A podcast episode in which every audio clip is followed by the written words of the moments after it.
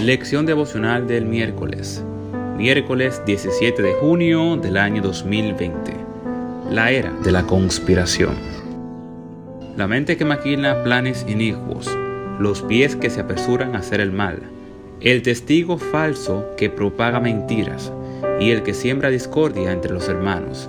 Proverbios 6, 18, 19. ¿Alguna vez has escuchado que existe una manipulación dentro de la iglesia adventista del séptimo día para destruir el pueblo de Dios en estos tiempos? Tal vez hayas oído que hay jesuitas infiltrados entre los dirigentes de la iglesia para promover una agenda católica entre los adventistas. Ese es un indicador de pérdida de confianza en el liderazgo de la iglesia. Hay mucha gente que se aprovecha de esta situación acusando a las autoridades eclesiásticas con toda clase de calumnias a través de videos, páginas de internet y folletos. ¿Por qué no nos pasa esto? Bueno, he aquí algunos ingredientes que forman el caldo del cultivo. Número 1. El contexto social. Vivimos en un mundo proclive a pensar de una manera conspirativa. La idea de que ninguna autoridad merece confianza también afecta a los miembros de la iglesia y genera cierta propensación a pensar que eso podría suceder en el pueblo de Dios. Número 2. Cuando un pastor o administrador comete uno de esos horrores que causan mucho dolor. No hay modo de justificar algo que está mal, pero es muy importante recordar que se trata de situaciones aisladas y no representa la manera habitual de las cosas como suceden. Número 3. Falta de una buena comunicación.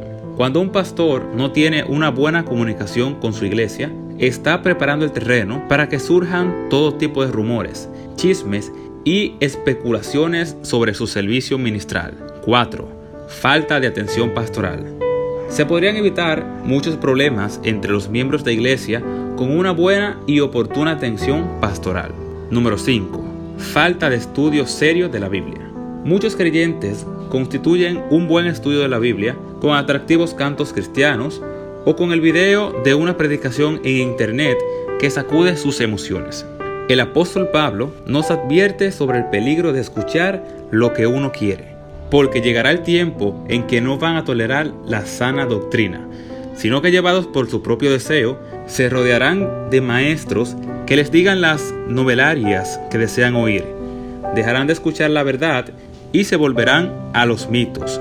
Segunda de Timoteo 4, 3, 4. Así que en estos momentos te pregunto, ¿qué quieres escuchar? ¿Quieres oír acerca de una teoría conspirativa de la iglesia? Estoy seguro que no va a faltar alguien que te hable de eso. ¿Acaso deseas conocer la verdad que Dios ha revelado en su palabra?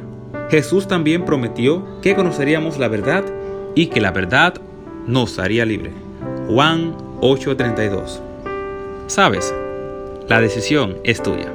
Esto fue la lección devocional del miércoles, miércoles 17 de junio del año 2020.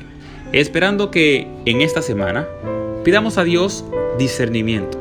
Pidamos a Dios que nos ayude a comprender a nuestros pastores y sobre todo comprender la Biblia para que nadie nos engañe. Se despide con cariño y amor su amigo y hermano Sadosimo Tejeda, esperando que nos acompañen el jueves.